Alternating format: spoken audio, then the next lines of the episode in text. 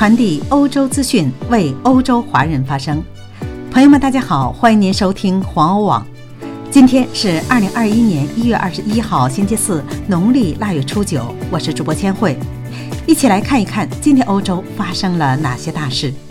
中国抗疫新举措，法航天津航线停飞，北京开始大规模注射疫苗。英国银行行长对经济复苏信心满满。英国日增死亡人数又创新高，德国日增感染两万例，将继续收紧疫情措施。德国对佩戴口罩有了新的要求，德国称要求邻国同步合作，共同抗疫。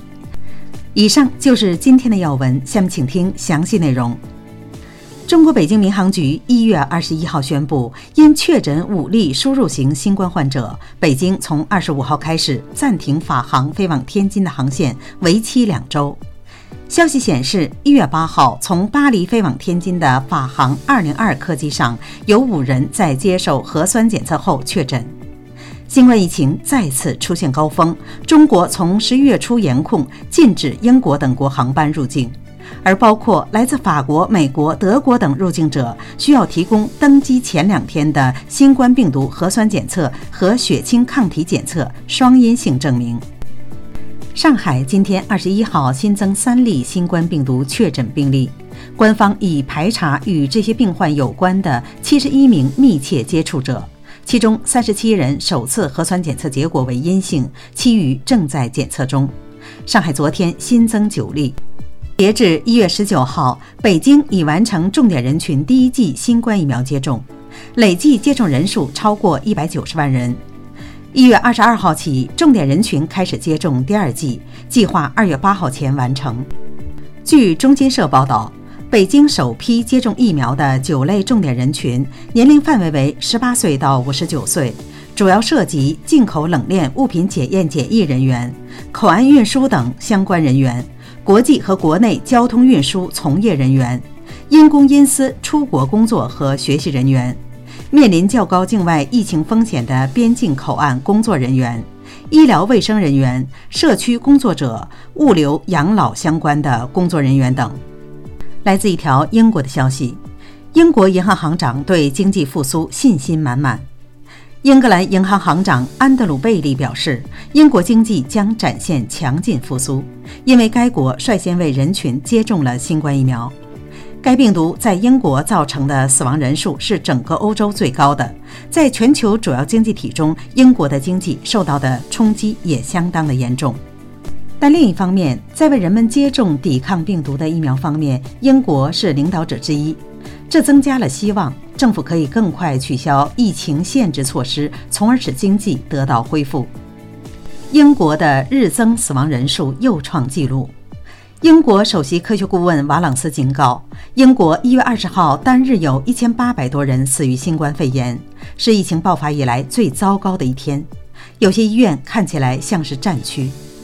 据彭博社报道，英国目前实施第三轮封锁措施，防疫措施虽然开始减缓了感染速度，但英国卫生专家警告，当地的医疗服务仍面临庞大的压力，死亡人数也在继续攀升。英国目前有近四万名新冠患者需要住院治疗。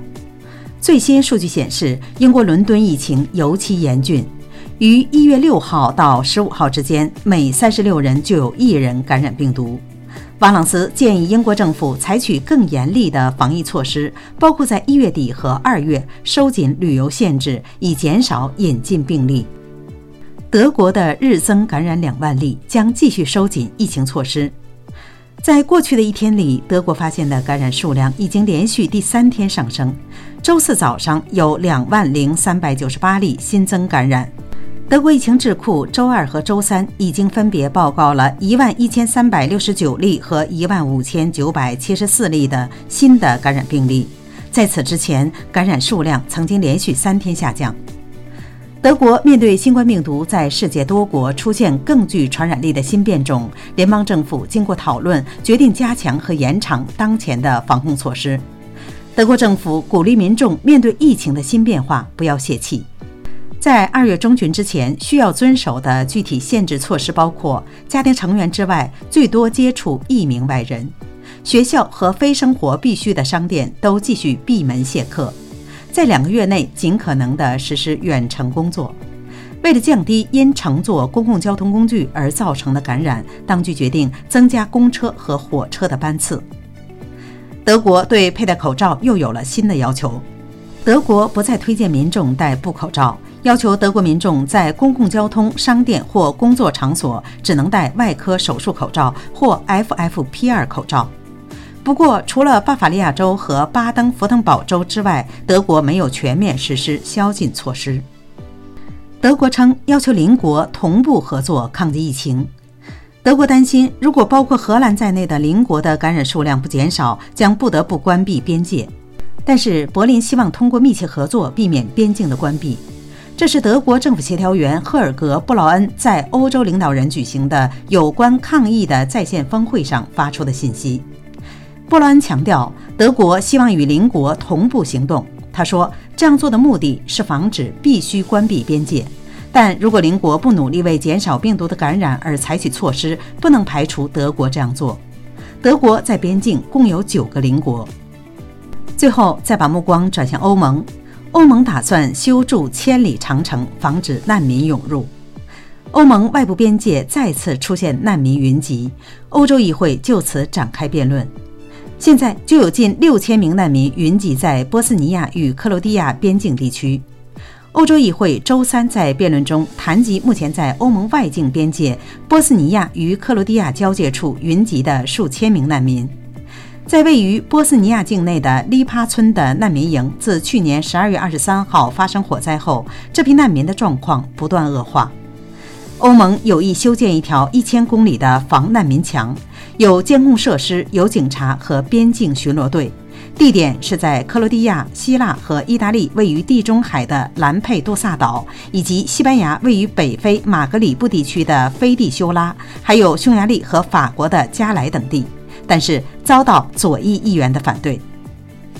好了，朋友们，今天的新闻到这里就结束了，感谢您的收听，欢迎您继续的点赞和转发，咱们明天再会。